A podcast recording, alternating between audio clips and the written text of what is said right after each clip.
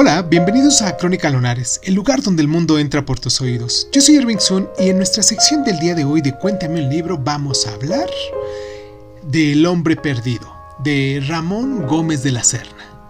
Comenzamos.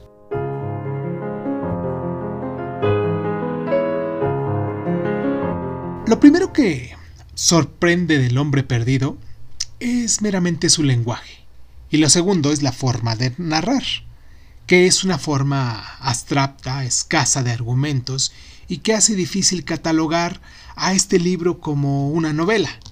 El hombre perdido es una larga reflexión poética sobre la tristeza, sobre la insatisfacción y sobre la inanidad de la vida, es decir, sobre todo eso que construye la nebulosa ramoniana. En todo ello se ve una intención existencial un existencialismo que se traslada a la novela desde un lenguaje surrealista. Y claro, no sería tampoco descabellado ver en esta novela, pseudo novela, la influencia honda del mundo del absurdo, la atemporalidad del relato acerca del hombre perdido a los códigos de la poesía en prosa. El espacio sufre una idealización arriesgada. Solo intuimos vagamente un lugar urbano que no acaba de ser una realidad novelesca. También los asuntos amorosos del protagonista caminan hacia la abstracción, hacia la evocación lírica, si bien la búsqueda del ideal amoroso en uno de los centros argumentativos del libro.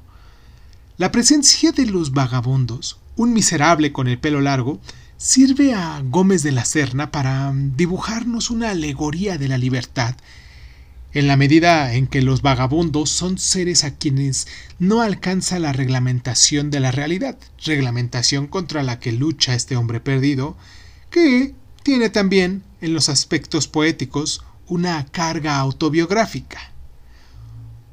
Por eso quizás el pensamiento errante, el pensamiento incongruente, el gran protagonista de este neurótico amontonamiento de ingenios verbales, ¿no?